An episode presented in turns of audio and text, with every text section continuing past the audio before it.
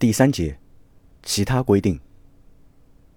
第二百二十九条，因人民法院、仲裁机构的法律文书或者人民政府的征收决定等，导致物权设立、变更、转让或者消灭的，自法律文书或者征收决定等生效时发生效力。第二百三十条，因继承取得物权的。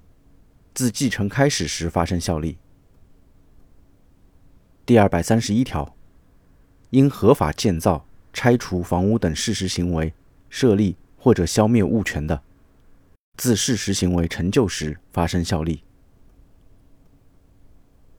第二百三十二条，处分依照本节规定享有的不动产物权，依照法律规定需要办理登记的，未经登记。